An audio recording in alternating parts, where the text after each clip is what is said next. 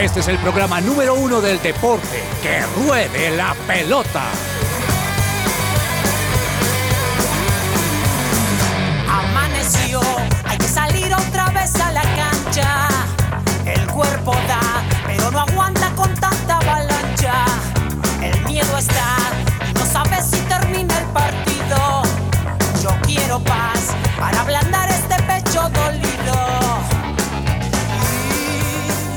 Hola, muy buenas tardes a todos. Bienvenidos a Que Ruede la Pelota, siendo las 12 y 3 del mediodía, 23 de febrero. Se nos fue este mes, señores y señoras, pero aquí, como siempre, nos gusta estar acompañándolos, dándoles toda esta actualización deportiva. Hasta la una de la tarde estaremos hablando de Copa Libertadores, de la Champions, de la Europa League, de ciclismo, por supuesto, vuelve la NBA y lo estaremos aquí recordando y muchísimas cosas más. Así que ahí conectados, bienvenidos a todos y aquí también bienvenidos a mis compañeros que están súper preparados y listos para el programa del día de hoy. Y quiero saludar a uno que hace mucho no escucho su voz y que me alegra grandemente que esté nuevamente aquí en el programa, don Juan Marco Rivera. Juan, ¿cómo estás? Bienvenido. Hola Juan y hola Dani y todos los oyentes que nos acompañan en esta tarde. Dando la introducción, me estaba preguntando de quién estaría hablando. ¿Seré yo? ¿Seré yo, maestro? Pues sí, nuevamente estoy acá un jueves. Extraño los jueves, extrañaba los jueves porque alguna vez estuve aquí. Ahorita estoy normalmente los martes. Pero mira que ahora jueves ha convertido en un día muy especial para mí de la semana porque ya tengo que acostumbrarme a no estar conectado ni un martes ni un miércoles, sino el jueves es donde puedo recibir a mi querido Barcelona en competición europea. Claro. Hacia las 3 de la tarde me pongo la camiseta y como dices, tenemos muchísimos, muchísimos temas, pero por supuesto mi corazón y mi mente están muy enfocados en lo que va a ser hoy. En esta tarde tengo muchísima expectativa, un poco de preocupación, pero también sobre todo emoción, porque sé que va a ser un partidazo y el resultado eh, sinceramente se puede dar hacia cualquiera de los dos lados hacia cualquiera de los dos lados y, y, quiero más adelante preguntarte por la noticia que recibimos el día de ayer y es que Messi posiblemente podría volver al Barcelona. ¿Les gusta? Sí. ¿No les gusta? Bueno. Vi fue una coincidencia, bueno, ahora, ahora te comento una coincidencia que vi con lo que pasó en París y ahora con lo que está pa- pasando en Barcelona, entonces nos tiene un poquito Sí, ilusionados a los mesiánicos del Barcelona. Es verdad, como que uno no sabe qué creer, porque uno sabe que en todo este tema de fichajes y demás siempre hay rumores y demás, pero hay unas ilusiones que como hinchas necesitamos saber, así que en minutos conocerán la opinión profunda de un fanático, literalmente en toda la palabra de Lionel Andrés Messi. Y también aquí en el estudio, Daniel Ordóñez. Dani, ¿qué más? ¿Cómo vas? Hola Juanita, muy buenas tardes para ti, para Juan Marcos, qué gusto volver a tenerlo acá en, en su presencia radio, en que ruede la pelota, en su programa, que vuelva y contento porque hoy además del Barcelona también juega la Juventus, Uy, sí. aunque no va a estar Juan Guillermo Cuadrado como titular.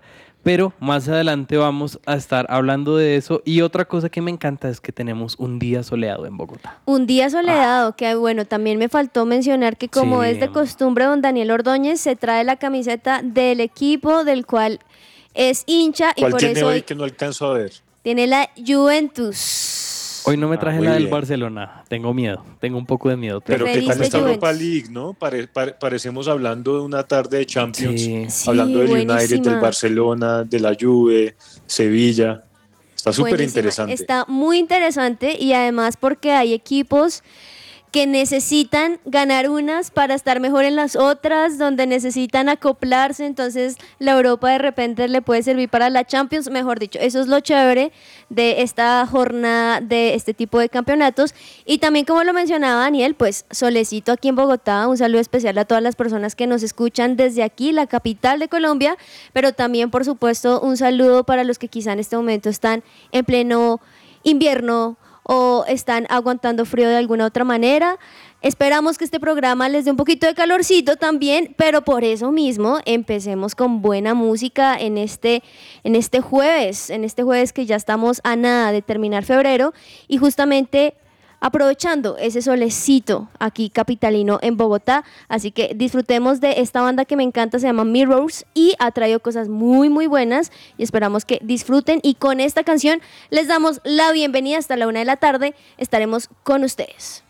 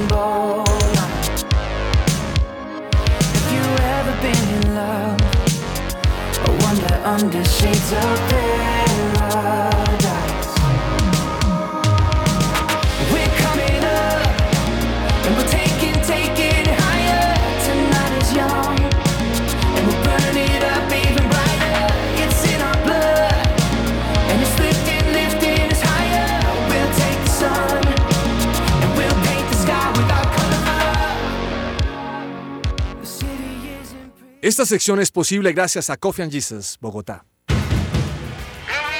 Hablemos de fútbol. Devenir champion du monde de football. Devenir champion du monde de football. Super Sur, malteadas para complementar la alimentación diaria de tu familia. Para más información, contáctalos al 318-354-2022. 318-354-2022. Me gustó mucho la canción, Juanis. Está ¿Sí? top. Como para hoy Buenísima, buenísima. ese solecito. Sí, como para, no sé, salir a montar bici, salir Está a correr un rato. Está muy buena. Y Así que ahí ya saben, Colorful Love se llama. Me gustó bastante. Bueno, arrancamos hablando de Copa Libertadores porque ayer inició la participación de los equipos colombianos, quizás no con tan buen resultado como lo esperábamos, Juan Marcos, porque en la teoría Independiente Medellín era mucho más que el Nacional de Ecuador y al final terminó salvando un empate con un equipo que acaba de ascender a la primera división. Como usted eh, ve ese partido, ¿no? Y ese resultado que quizás para los hinchas de Medellín no es tan bueno y que pues se sigue como agudizando esta crisis con el equipo de David González que nada que gana. Sí, yo si pudiera resumir el partido en una palabra sería efectividad o más bien la falta de efectividad. Tuvieron muchísimas, muchísimas ocasiones a lo largo de los 90 minutos ambos equipos. Realmente pareciera que se puede ir a cualquier lado. Incluso el Nacional eh, tuvo la oportunidad de irse arriba porque le sancionaron dos penales a favor, ambas por mano. Qué, qué vaina, ¿no? Como en, eh, hay tanto descuido con estas manos últimamente y ya sabemos que con el VAR no hay manera de, de- de salvarse, o pareciera, porque también hubo una polémica, ahorita hablamos en un partido de Champions, pero el primero, eh, afortunadamente para, para Medellín, lo atajaron, el segundo sí eh, se la cobraron, hacia, el, hacia los últimos minutos del partido, Independiente Medellín tuvo para ganarlo, tuvo eh, una ocasión ahí frente al arco, un palo, pero creo que la efectividad, como les digo, fue lo que faltó en este partido, mucha frustración, me imagino, de parte de, eh, de la hinchada, sentir que era un partido que pudieron haber eh, concretado mucho antes, porque aparte arrancó ganando Independiente Medellín, le dieron Sí. vuelta y tuvieron que empatar hacia el final. Así que lastimosamente no el resultado como que se esperaba, como usted bien lo menciona. Hoy también tenemos otro colombiano que estará jugando en la Libertadores. Esperemos que sea eh, otra historia para ellos. Sí, y es que este Medellín en la teoría para muchos era favorito, pero para Sí, sí, sí. otros quizás no tanto, Juanita, porque eh, este Nacional de Ecuador, y lo mencionábamos la semana pasada, venía de ganar su partido de primera ronda fue con un marcador, marcador muy abultado frente a, a Potosí, un Sí. marcador global de 9-2. Entonces Muchísimo. muchos dirán, sí, es un equipo recién ascendido de Ecuador, pero miren cómo venía a ganar la serie por más que el rival no pusiera tanta resistencia. Y mira que no solamente el Nacional de Ecuador, me parece a mí, porque lo que hemos visto en el deporte o en el fútbol, el nivel que ha tenido los equipos ecuatorianos es buenísimo.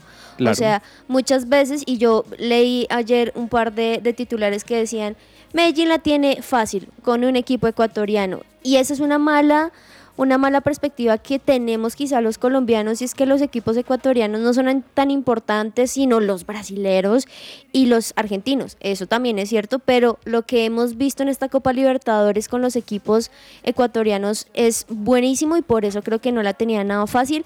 Como bien lo dice Juan, pues un partido que a mí sí me, pareció muy, muy reñido. Me pareció, de hecho, estoy viendo las estadísticas y en la precisión de los pases, digamos, había un 68% del Nacional de Ecuador frente a un 70% de Medellín. O sea, está muy, muy reñido incluso en los remates al arco y demás, pero efectivamente no la tienen, puedo decir lo siguiente, un empate les funciona. ¿sí? Pero no se esperaba que el empate fuese con el Nacional Claro. de Ecuador, no le sirve para nada a Medellín en las próximas instancias.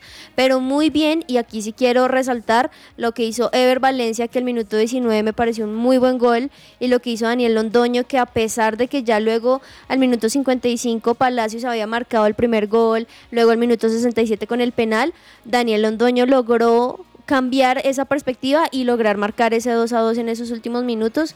Ahí va el Medellín. Y fue un equipo, este, el nacional ecuatoriano, que remató muchas veces al, eh, al arco. Estaba viendo las estadísticas, bueno, al arco fueron 29, 10, ¿no? pero remates totales fueron 29. Rematar 29 Muchísimo. veces en un partido Muchas es mucho. Entonces, le están dando mucho palo a David González por el planteamiento y por dejar en la banca quizás a jugadores determinantes como Monsalve, que precisamente entró y cambió la cara del equipo. Pero mira que justamente en lo que tú estás mencionando está la parte positiva del Medellín. Y es que aunque tuvo 29 remates al arco, fueron dos Sí. los que le marcaron. Entonces también, obviamente esto se ve una falencia de la defensa nefasta, pero al mismo tiempo un buen arquero y que de alguna otra manera logran ahí, ahí sobresalir. Sí. Eh, otro de los equipos colombianos que va a debutar el día de hoy es Millonarios, que también tiene en su rival un ecuatoriano que es la U Católica, Juanis. Sí, la U Católica que lo mismo, uno pensaría, no, Millonarios tiene con qué, y lo tiene, pero cualquier cosa podría suceder, suceder y más en una Copa Libertadores donde en serio que algunos equipos han marcado la diferencia. Hoy a las 7 de la noche estará este, este partido, estaremos hablando de él claramente mañana, pero un Millonarios que, no sé, no sé cómo lo veo, no, no puedo decir con certeza, Dani, que la tiene fácil, que la tiene clara, no lo puedo decir con certeza, pero que también es un Millonarios que nos da sorpresas cuando juega con equipos internacionales. Así que no sé cómo será el, el planteamiento de Gamero, pero sí o sí tiene que en este partido marcar la diferencia ya que está hasta ahora en la segunda ronda. En la teoría, lo que dice Juanis, eh, Millonarios partiría como gran favorito en esta llave ante la U Católica de Ecuador.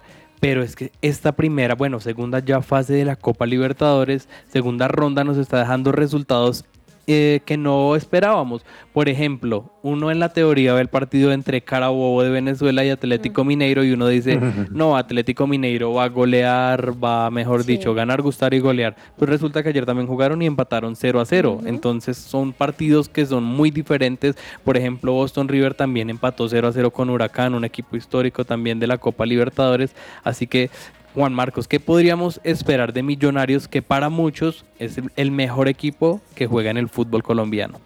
Sí, los partidos hay que jugarlos. Millonarios eh, tiene que ir a ganar, teniendo en cuenta eh, que está de visitante. Entonces, creo que el objetivo principal es ganar este partido para en el regreso poder concretarlo ya eh, en condición de local. Tiene también la ventaja que Universidad Católica se está estrenando con entrenador. Y digo ventaja, Ujú. pues porque siempre que se estrena uno, eh, pues toma tiempo. requ- requiere tiempo, requiere Sí. tiempo. Estamos hablando de Igor Roca, el, el español, después de que reemplazó a Miguel Rondelli. Eh, casualmente Millos y Universidad Católica nunca se han enfrentado, pero Millonarios ante equi- equipos ecuatorianos históricamente ha tenido buenos resultados. De 18 partidos ha ganado 8, empatado 6 y solo ha perdido 4. Entonces, eh, yo creo sinceramente que hoy va a continuar con la buena racha, está en un buen momento, solo cuenta eh, con dos ausencias que es Israel Alba y Larry Vázquez. De resto está el equipo completo, entonces no veo por qué no puedan sacar el resultado positivo esta noche. En la teoría tiene todo condicionado Millonarios para poder ganar, pero lo que dice Juan Marcos, lo reitero también, hay que jugar los partidos Sí. porque pues de historia no se vive y pues Millonarios tiene que reafirmar ese buen inicio de campeonato que también ha tenido durante este 2023. Hablamos ahora de Champions League porque ayer también se jugaron dos partidos bastante interesantes. El primero, Manchester City contra el Leipzig. Eh, en la teoría, ¿no? También hablábamos de un Manchester City pletórico que jugaba muy bien, que marca, y pues resulta que se le terminó escapando la victoria, Juanis, ante un Leipzig que calladito, pero ahí va en esa Champions. Ahí va en esa Champions y es que el Leipzig eh, nos ha traído algunas sorpresas de las cuales hemos mencionado que suceden en estas instancias del torneo y un City que por más que uno pensara eh, o- en los jugadores y demás, uno diría lo que tú dices, no, pues la tiene fácil, no fue nada, nada fácil. Aunque el primer gol lo, lo- hizo el Manchester City, siento que ese primer gol fue lo que levantó al Leipzig para poder cuadrar de alguna u otra manera su estrategia. Me pareció que se volvió súper, súper defensivo y aprovecha casi que todos los contragolpes y demás que hubo, aunque fue por la mínima, fue empate uno a uno creo que Manchester City tiene que cambiar algunas cosas, porque así fue así con el Leipzig, con, aunque es bueno, ¿cómo será con los demás equipos que vienen a continuación? Entonces creo que sí, eh, me parece que este partido de la Champions para el City en particular fue como una cachetada de alguna manera para poder replantearse, para que Guardiola pudiese revisar quizá la marcación o los jugadores que tenía en ese momento para que no vuelva a pasar, porque pues solamente un puntico con esto. Claro, y Juan Marcos, estaba leyendo a algunos colegas, a algunos periodistas, y decían que de alguna manera este Manchester City ya se está volviendo un equipo predecible, pese a que tiene muchas estrellas, pese a que tiene muchos jugadores de extrema calidad, ya se vuelve un equipo que ya se sabe a qué va a jugar, que no cambia mucho su módulo táctico, que ya es muy predecible. Entonces, ¿será esto tan cierto o será que solamente viven partidos que quizás son malos, tienen una mala noche y eso les cuesta pues eh, eliminatorias? La verdad estoy completamente de acuerdo, no solo predecible, sino hasta aburrido por momentos. Uno esperaría un equipo de Guardiola y la categoría del City eh, dar mejores actuaciones. Y aprovecho que está Juanis acá porque me preocupa mucho Guardiola. Sí. Eh, yo también soy fan de él, obviamente por todo lo que hizo por, por, por mi equipo, pero a veces se le da una terquedad terrible. Eh, no hizo ni un solo cambio ayer. Ujú. No jugó con De Bruyne, no contó con Julián Álvarez, parece que les dio descanso. Eh, a mí se me hace que está demasiado cómodo con el resultado, esperando que de pronto un empate o hasta ganar por la mínima le sirviera para ya en el regreso jugar en casa, poder sacar una buena victoria, pero le puede costar, le puede costar bastante este resultado. Como lo decías, Dani, predecible, jugando siempre por las bandas. Desde el esquema se nota que todo lo que va a hacer es explotar bandas y ver cómo llegan al centro. Eh, y acá hay una polémica muy grande que es la que yo les mencionaba. En el último minuto, no sé si vieron, hubo una mano, pero clarísima, parecía una jugada de voleibol del Mm. Leipzig en su sí. área, apenas en el último segundo. El VAR ni lo revisó, en ningún momento llamó al árbitro, sencillamente así se acabó el partido. Y aunque lo mismo, le doy palo Guardiola porque siento que se equivocó bastante el día de ayer, son eh, jugadas y decisiones que pueden alterar completamente la llave y no sea que en la vuelta el City hubiera necesitado el penal que no le pitaron ayer. Sí, yo, yo estoy de acuerdo ahí con lo que dices de Pep Guardiola y es que yo siento que se vio eso. Tú usaste la palabra cómodo. Como, ah, bueno, no meto a este, no meto al otro, así está súper bien. Y no, realmente 1-1 es la mínima también. Sí, si se piensa en estrategia que le sume un puntico puede ser bueno, pero creo que un equipo está marcado o está llamado más bien a siempre ganar. Y esta mano, uy, debatida. Sí, Deberíamos... Sí, deberíamos ahorita en la polémica aprovechar y desahogarnos un poquito con esa mano. Ah, pero también tenemos que hablar del rival, porque poco también se reconoce lo que hizo el Leipzig, que Sí. pues deja una llave abierta y que en este momento marcha quinto en la Bundesliga a solamente cuatro puntos del líder. Así que es Esa una... Bundesliga está increíble. Sí. Está muy bueno. Está muy disputada, de hecho los líderes son el Bayern Múnich y el Borussia Dortmund con 43 puntos y más que eso es que el Leipzig tiene eh, figuras y también tiene nombres, de hecho este último Mundial de Qatar 2022 nos dejó nombres como Bardiol, el defensa, el croata, y, es- y fue precisamente el que marcó el empate, sí. ¿no? El que marcó el empate al minuto 70. Quizás muchos verán punto importante para el City como visitante, otros pensarán que dejó ir la victoria, así que esperemos cómo se da esta vuelta, pero si no, yo creo que se complica mucho el tema de Guardiola y ya estaría un poco desgastado para continuar en lo mismo porque ya han ganado muchas Premier y lo que le exigen de acuerdo a la inversión es poder dar el salto en el fútbol internacional y quedarse con una Champions League. Hablamos del otro, sí, Juanis. Total. Hablamos también del otro partido de Champions porque Inter de Milán ganó por la mínima con gol de Lukaku, que en el Chelsea no le rindió, pero en el Inter sí le rinde y bastante. Le rinde bastante porque al minuto 86, aunque fue al final, Sí. Lukaku logra de alguna otra manera cuando parece que todo está abajo marcar la diferencia y también siento que la diferencia la hizo esa roja que le sacaron a, a Mm. Octavio al minuto 78 que creo que ahí el Porto no logró de alguna otra manera sobreponerse, eh, hacer unos cambios significativos para estar menos una persona y obviamente un Inter que lo que hace Inter en el fútbol italiano y ahora acá es impresionante, pues y con un Lukaku conectado, pues iban a aprovechar ese jugador menos y al minuto 86 marcar ahí. Uno que jugó bastante bien eh, fue Mateus Uribe, pese a la derrota. Sí. Y Juan Marcos, ahí es lo que uno no entiende. ¿Por qué juega bien en- con el Porto, pero a veces vienen con la selección y son jugadores totalmente diferentes? Quizás tenemos que cambiar el planteamiento, quizás este Porto es un poco más conservador y cuando viene Mateus a la selección eh, quiere marcarlos todos, quiere hacerlos de media distancia. ¿Qué pasará con esos jugadores? Porque no se entiende.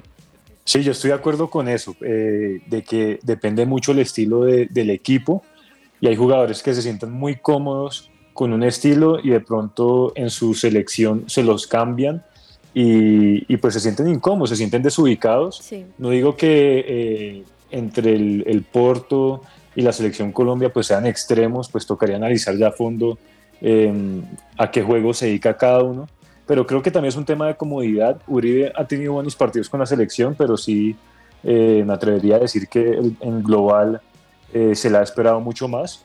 Y, así podríamos hablar de muchísimos jugadores. He visto cómo en, en redes le dan palo, palo, palo al Dibu Martínez, por ejemplo, que sin duda fue el mejor arquero de todo el mundial, pero llegó a, su club y le han más de 10 goles en, en- en tres partidos apenas. Y así hay muchísimos casos, creo que depende mucho de lo que juega cada equipo y la comodidad que sienta el jugador en cada uno de ellos. Aquí simplemente quiero mencionar algo, Dani, y es que el Inter también, así como el Napoli, que ganó el día de antier, de, sí, de, fue antier que jugó. Antier, sí, Sí. el martes. el martes, es justamente en la liga italiana, el Napoli va de primeras y le sigue Inter. Entonces están calienticos y además, pues recordemos que en esa liga italiana unos dicen, ah, pero es que la liga italiana no, esperen, está la Roma, está Milan, está Atalanta, está Lazio, o sea, es una, una liga también muy difícil y aún Sí. así ellos están ahí punteando y ahorita siguen ganando en la Champions. muy competitiva, muy competitiva tanto la Serie A como la Champions League y eso hace, hace ver, ¿no?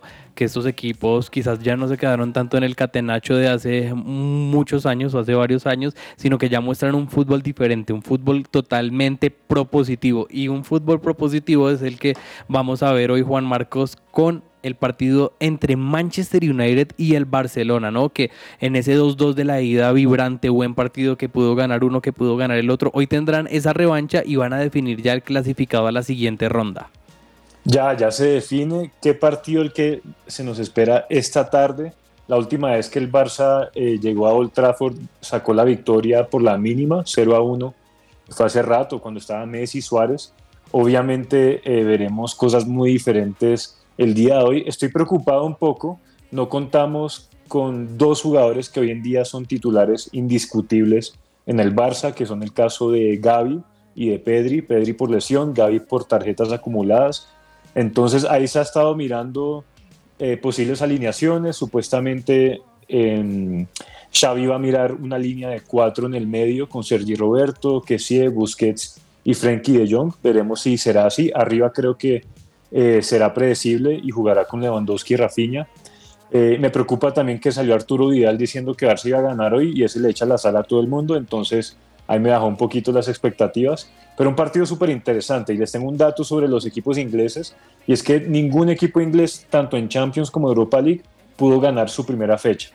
Todos o empataron o cayeron, Mm. incluyendo el United que empató ese partido, lastimosamente eh, era un partido para que el Barça sacara adelante el resultado, pero el United pues eh, supo ser efectivo y empatarlo. Veremos si hoy el United rompe con esa mala racha de los equipos ingleses en competiciones europeas hasta el momento. Para mí, como les dije al principio, está 50-50. Lo daría un poquito más favorito al Barça si hubiéramos contado con toda la plantilla, pero no va a ser así. Hoy va a haber un poco de improvisación y eso nos puede costar un poco, pero lo veo 50-50 en este momento. Juanis, ¿qué decir sobre este partido que viene, no? Entre Barcelona y, y un Manchester United que viene muy bien y que tiene un Marcus Radford eh, en un nivel pletórico, ¿no? Está jugando muy bien, Muy marcando, asistiendo, así que es un jugador a referenciar y que hoy puede amargar la noche.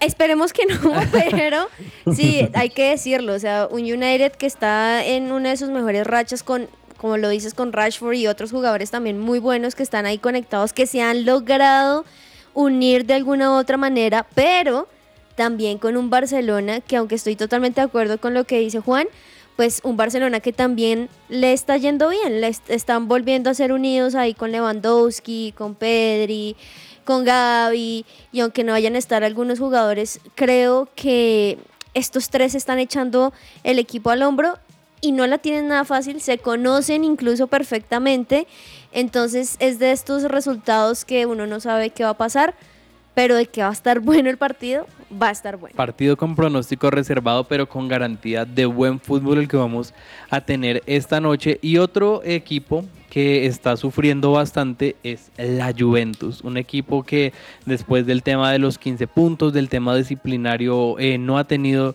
una buena continuidad, bajaron bastante eh, eh, posiciones en la Serie A y hoy se va a enfrentar al Nantes, ¿no? Porque la ida, eh, uno diría también, la Juventus totalmente favorito y resulta que no, empató ante este equipo francés Juan Marcos, entonces, ¿qué decir sobre esta Juventus que Juan Guillermo Cuadrado incluso ya no es titular y ya más adelante les voy a contar cuántos minutos ha disputado en este 2023, pero ¿qué pensar sobre esa Juventus? En la teoría es muy superior, pero es algo que no hemos visto en la cancha. Sí, terrible lo de la Juve. Eh, esto ha sido global. Hay, hay equipos que de pronto en Europa no le va muy bien, pero en su liga local, nacional, eh, sí, sí están teniendo un buen momento. La Juve no es el caso. Está teniendo un mal momento en todo sentido, en toda competición. Sorprendido con lo de hace ocho días, sinceramente, como lo dices, no pensé que eh, se les iba a escapar la victoria contra el Nantes, especialmente jugando de local. Hoy lo que veo es que les toca visitar al Nantes y parecido al otro partido, al del Barça United, no, no, no podría decir que la Juve es, es claramente favorito el día de hoy, sobre todo por rendimiento. Entonces, pues usted es el experto ahí con temas internos de, de, de la Juve, pero acá como espectador, hoy veo un partido completamente abierto y sinceramente el Nantes se lo podría llevar si no hay una buena actuación individual. Por ejemplo, Di María está en un gran momento. Creo que podrían recostarse un poquito lo que él puede hacer individualmente, eh, pero como equipo no lo veo. Creo que una buena actuación individual, bastantes destellos de eh, por ahí y por allá podrían salvarle la noche a la lluvia. Ojalá pueda pasar porque es importante, ¿no? Y es más atractivo de ver un torneo con equipos históricos, independientemente si somos fanáticos o no, pero qué bueno tener equipos como el Barcelona, como la Juventus, como el Lyon, eh, como el mismo Milan, etcétera, equipos de renombre en estas competencias que hacen ver más atractivos esos partidos. 12 del mediodía, 31 minutos. Vamos a ir a una pequeña pausa, pero ya volvemos acá con mucho más en Que Ruede la Pelota. Su presencia radio, 1160 AM.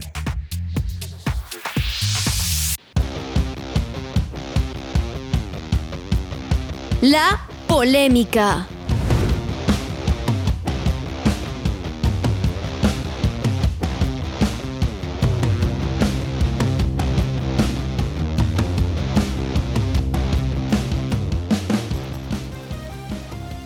Para la polémica del día de hoy, les traigo un tema bastante particular y es el retiro o el cambio de los jugadores de grandes equipos a medianos equipos o, por qué no, pensar en el retiro. ¿Por qué les digo esto? Hace media hora salió la noticia de que Sergio Ramos renunció a la selección española.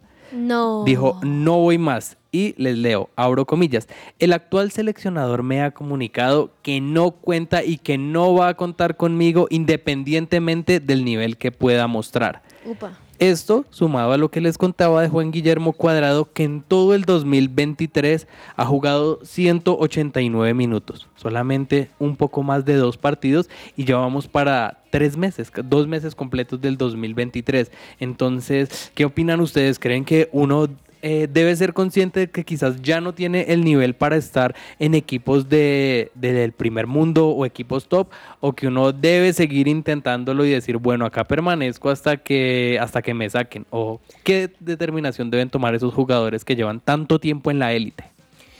Yo creo que es difícil, difícil porque yo siento que, digamos, este caso de Sergio Ramos eh, trascendió más que su nivel futbolístico en este momento, porque está jugando en PSG, está siendo activo, está tomado, siendo tomado en cuenta, pero recordemos que hace un tiempo hubo un problema en España porque unos jugadores que supuestamente estaban en el Real Madrid, entonces Luis Enrique no quería contar con ellos, entre esos Sergio Ramos. Sí. Entonces, ese tipo de jugadores que son polémicos, no sé si se retiran por su nivel de verdad deportivo o por más variantes o por más cosas al interior, pues, que sucedan en los, con los directivos y demás.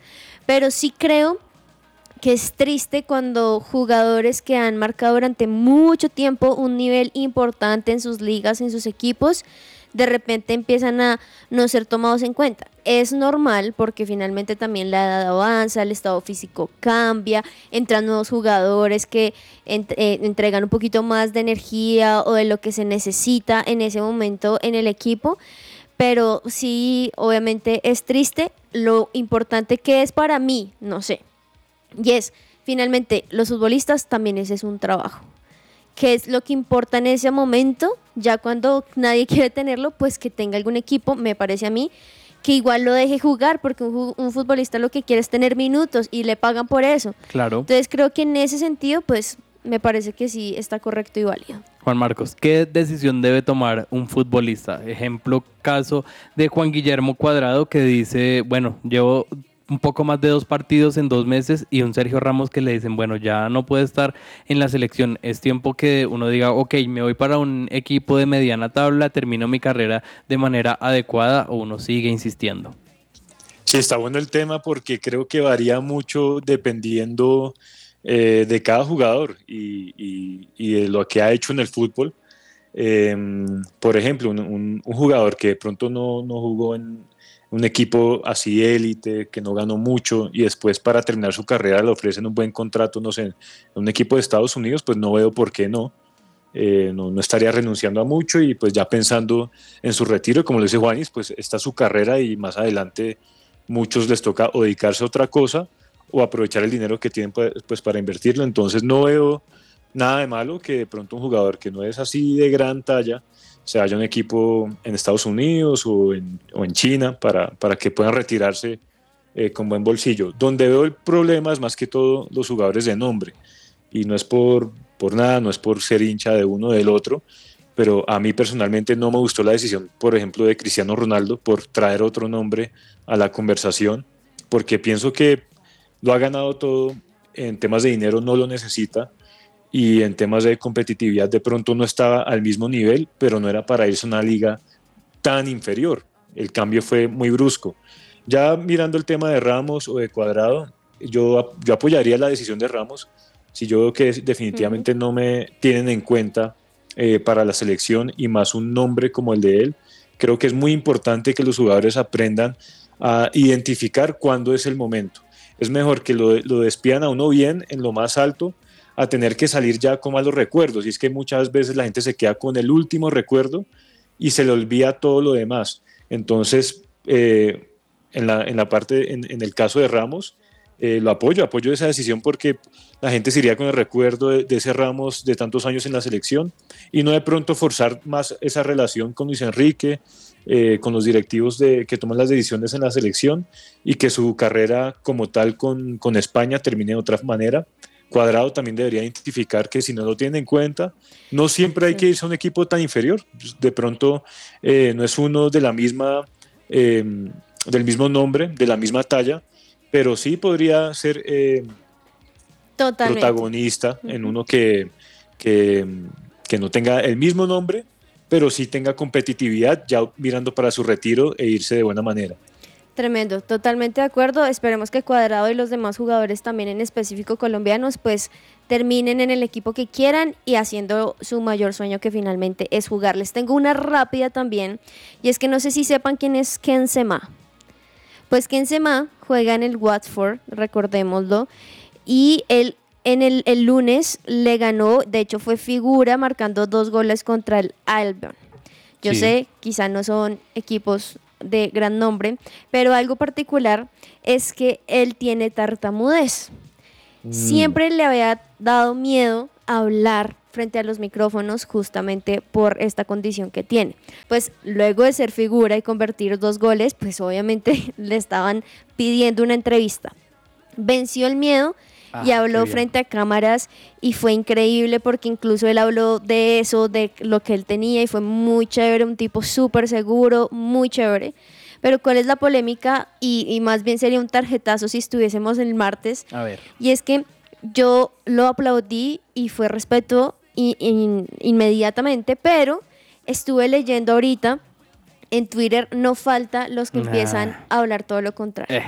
Entonces pusieron algo que me pareció tremendo y fue como un jugador y lo puso, no lo digo porque lo puso una persona normal, porque pues todo el mundo tiende a tener más hater que apoyo, Sí. sino que lo puso una prensa diciendo, este tipo de jugadores deberían tener más minutos en la cancha, menos minutos al micrófono No. y me parece que está fuera de lugar en todo sentido. Entonces también es una polémica de respetemos, aplaudamos lo que se merece el aplauso y finalmente lo que necesita un jugador es que pues marcar goles, lo hizo, así que Claro. estemos más pendientes de esas cosas y no de otras que finalmente también cumplió con vencer su miedo. Todo lo que tiene que saber más allá de la pelota.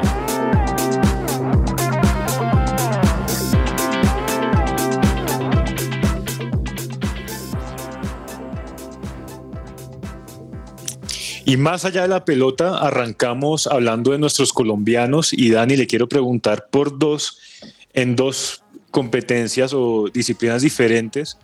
Y, y son disciplinas que en nuestro país siempre destacamos, entonces para que nos cuente qué ha pasado primero con Sebastián Molano y luego que nos pueda contar de Nicolás Mejía.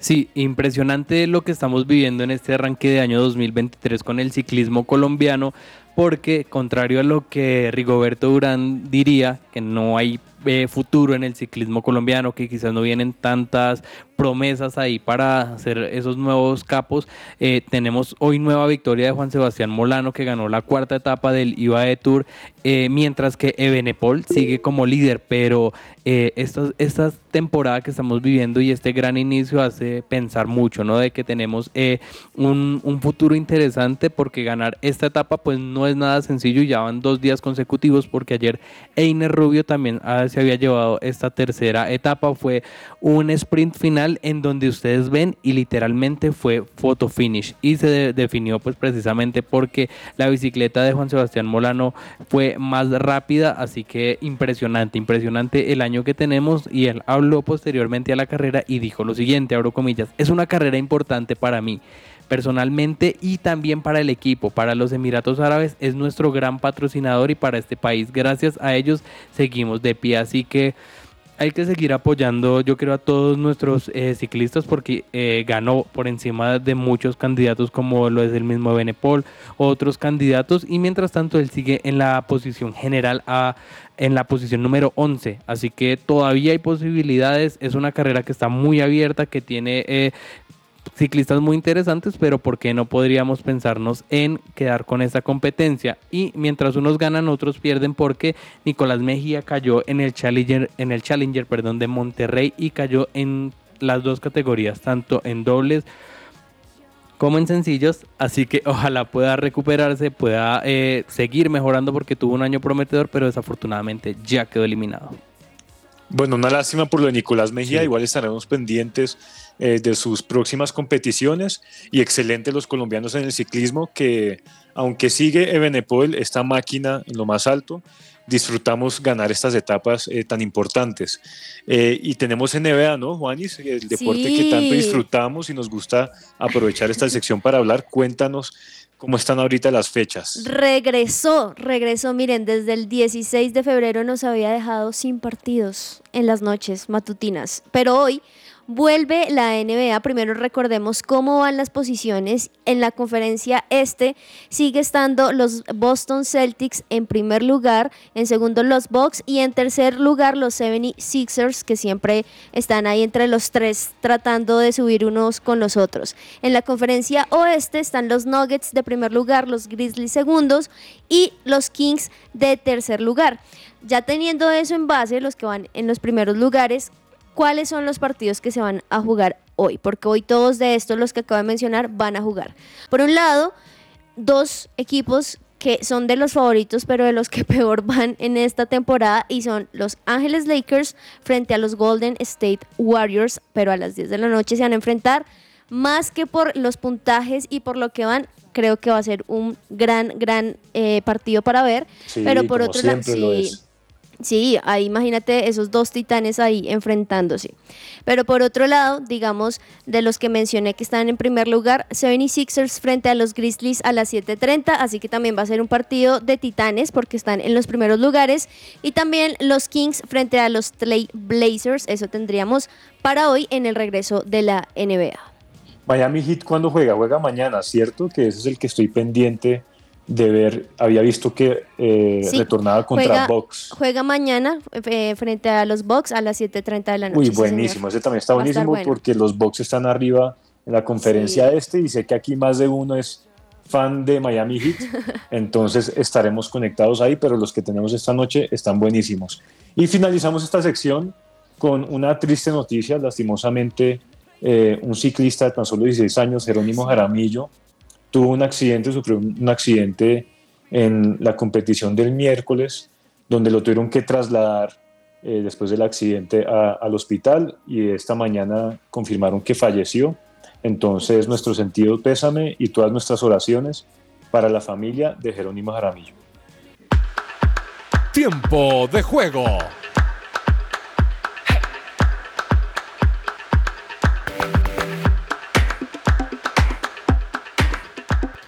Bueno, y para tiempo de juego, hoy vamos a hablar del Mundial, pero no del Mundial de fútbol, sino de la Copa del Mundo de Rugby, que muchas veces no se menciona o quizás no tiene tanta prensa como el Mundial de fútbol. Y es que este es un acontecimiento que se celebra igual que el Mundial de fútbol cada cuatro años, pero lo hace desde 1987 y lo hace en dos fases. Una de clasificación en la que están 120 eh, equipos nacionales y una fase final donde se determina una sede con antelación, un caso muy similar a lo, de- lo del Mundial, pero en este caso son solamente 20 equipos durante un periodo de un mes y medio, o sea, son 45 días en los que se están disputando este torneo. El campeón actual es Sudáfrica. Yo creo que todos tenemos a Sudáfrica como referente del rugby y precisamente es el actual campeón, subcampeón Inglaterra, que también es uno de esos grandes equipos, y más veces campeón Nueva Zelanda. Tanto Nueva Zelanda como Sudáfrica han ganado esta competencia en tres ocasiones, así que eh, esos son los datos de quizás lo que tenemos, pero también se ideó a finales de 1983 en la Australian Rugby y también en Nueva Zelanda. Entonces, desde ese tiempo tenemos esta gran competencia donde también hemos tenido grandes equipos como lo son los All Blacks, como es la selección de Sudáfrica e incluso nuestra selección Colombia también ha ido de a poco eh, emergiendo y es pues uno de los deportes que quizás no es tan conocido en nuestro país, pero que estoy seguro que en muchas de las, muchas de las universidades de nuestro país y de nuestra ciudad se, se conoce. Así que esta es la Copa del Mundo de Rugby. Anécdotas. El tenista James Blake pasó por un momento complicado cuando se rompió su cuello en un entrenamiento en Roma. Cuando estaba en el hospital, el doctor del torneo que estaba disputando fue a visitarle y le llevó una nota muy especial. Era de Roger Federer. La nota decía, Espero que estés mejor. Siento escuchar lo ocurrido. A Blake le marcó mucho ese emotivo detalle que en cuanto pudo fue a darle las gracias, diciendo, Significa mucho para mí que de verdad te preocupes por tus compañeros, le comentó. De estos grandes tenistas no aprendemos solo a hacer los mejores lanzamientos, también aprendemos una importante lección para la vida. Para marcar el mejor punto no debes perder de vista nunca la humanidad. Soy Andrés Perdomo y esto fue Anécdotas en que ruede la pelota.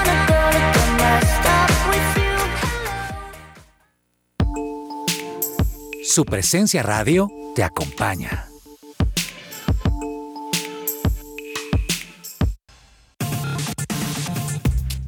Su presencia radio, 1160 AM.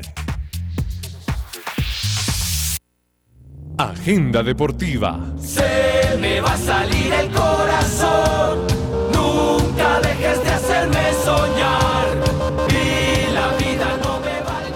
Agenda deportiva en este momento, siendo las 12 y 51 del mediodía, Dani. ¿Qué nos recomiendas para hoy? Yo sé que hay un montón hoy, pero Les- ¿cuál vas a ver tú? Les voy a recomendar que en este preciso instante ustedes pongan en su televisor el partido entre la Juventus y Nantes porque ya está ganando la Juventus con gol de Di María. Uy, qué bien. qué bien, lo que mencionábamos. Él es el más conectado y efectivamente marcó el gol. que demuestre la jerarquía que tiene la Juventus a nivel internacional y más tarde también ya para cerrar la noche la Liga MX, la Liga Mexicana con un partido muy interesante entre Santos Laguna y Toluca. ¿Y cuál vas? ¿Por cuál vas tú? Eh, me gusta más Santos Laguna, quizás por el verde, porque está Harold Preciado, así que lo voy a ver. Gracias por mencionarlo. El profe estaría feliz, que por cierto le envía un saludo a todos los oyentes. Esperamos tenerlo muy pronto, pero él era fan de la Liga Mexicana, así Sí, que ahí ya sí, sí, saben, por los eso. que les gusta, ahí ya tienen este partido. Juan, ¿cuál vas a ver tú?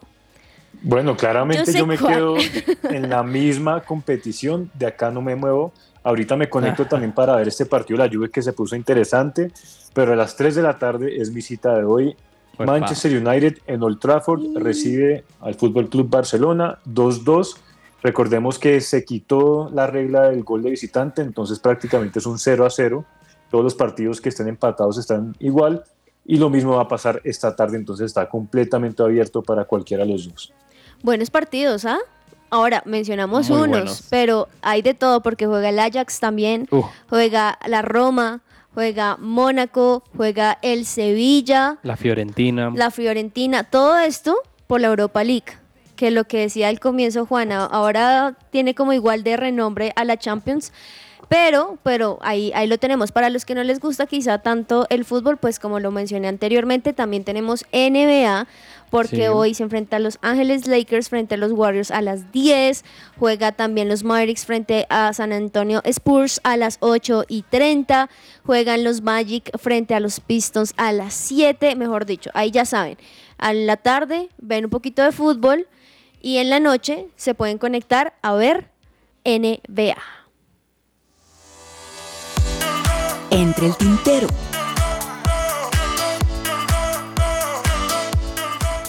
Entre el tintero y es que hay varias cositas que se nos quedan por fuera, hemos mencionado un montón todo lo que ha sucedido con Linda Caicedo, pero pues es que cada día pasa algo diferente y es que ya está en Madrid, ya entró al lugar donde ellos están entrenando, ya algunas compañeras le dieron el saludo, así que vamos a ver, vamos a ver qué tan feliz se le ve y también qué también le va a Linda Caicedo. Dani, entre el tintero. Entre el tintero y esta información nos la comparte nuestro compañero Andrés Perdomo y es que la Comisión Disciplinaria de la DIMAYOR revocó parcialmente al Deportes Tolima, o sea que el club ya no tiene que pagar los cuatro juegos a puerta cerrada, sino ahora solamente van a ser tres y únicamente en la tribuna oriental. Entonces, ¿qué sentido tiene que esta persona haya agredido al jugador, se haya metido a la cancha, si le van a dar una sanción y a la semana, a las dos semanas la van a volver a quitar? Pienso De que acuerdo. esta era una oportunidad para dejar un precedente en el fútbol colombiano, cosa que no va a ocurrir.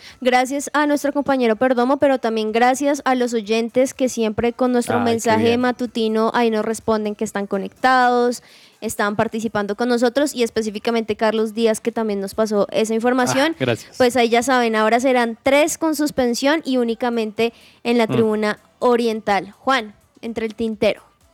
Juanita, ahorita que mencionabas primero, qué triste lo de Linda Caicedo. Para mí, para mí, porque yo me ilusioné cuando habían sacado el rumor falso de que el Barcelona estaba Yo detrás dije- de ella. yo dije lo mismo Pero para, para ella espectacular, es la mejor noticia Sí. que puede recibir la mejor jugadora sub-20 del mundo del momento. Pero yo estaba ilusionado de verla con, con Putellas, con Aitana Bonmatí, con varios nombres eso. cracks del fútbol femenino que juegan en Barcelona, pero bueno, sé que la van a romper y ahora sí que la va a romper ella y que ahora sí los clásicos eh, van a estar más entretenidos, ¿no? Porque siempre estaba la balanza un poco más hacia el Barcelona. Y hablando del Barça y hablando de fichajes, ahora sí entremos rápidamente en un tema que le interesa a muchos y es la reunión que oficialmente tuvo Jorge Messi, que es el padre de Leo, con Joan Laporta, Uy. el presidente del club. Así que apenas se tuvo la reunión, de inmediato eh, todo el mundo y todos los medios salieron a hablar de cuál habrá sido el tema central y Sí. todos coinciden en algo. Parece que inicialmente el tema eh, de la reunión fue limar asperezas, es lo primero que dicen. Segundo, se habla del homenaje de Messi, que todo coincidiría y todo quedaría bien bonito porque en la temporada 2024-2025, es decir, en dos años, se terminan las obras de este nuevo Spotify Camp Nou. El Barça estaría cumpliendo 125 años, entonces todo se daría para que le, le hagan un perfecto homenaje a Leo Messi, ya Claro. para despedirlo. Pero ahí es donde entra la pregunta, si uno le hace un homenaje, ¿qué significa eso? Significa Mm. que va a volver al club, que va a jugar y que ya para esa temporada oficialmente se retiraría o por lo menos saldría ya la, la despedida oficial y su relación como jugador, porque sabemos que puede ir más Sí. allá, más adelante, pero como jugador su relación ya terminaría con el Barça oficialmente. Ahí- Ahí es donde entra la duda, ¿no? Juan? Claro, ahí es donde entra esa ilusión que para muchos, y te preguntaba por eso al comienzo, para muchos que conozco hinchas del Barça como nosotros, dicen, no, no debería Messi volver, él debería irse para el fútbol de Estados Unidos, hacer otras cosas, pero para otros quizá la ilusión de que termine su carrera ahí, ¿a ti te gustaría que volviera o no, Juan? Me encantaría, para mí se lo merece. Si escribiríamos un libro de Messi, sería el final feliz, porque creo que lo de, lo de París era necesario. Sí. Si él hubiera seguido en el Barça, no hubiera podido dedicarse tanto a la selección como lo hizo. Y creo que todos sabemos que la decisión de París fue sencillamente para dejar en un segundo plano su club y poderse dedicar a la selección. Ganó el Mundial, ganó la finalísima, la Copa América, todo lo que tenía que ganar lo hizo y ya puede volver como campeón del mundo, jugar una, dos temporadas más con el Barça, despedirse de su club de toda la vida y ahí sí ya se puede o retirar o volver a Argentina Claro. o ir al- a, la MLS.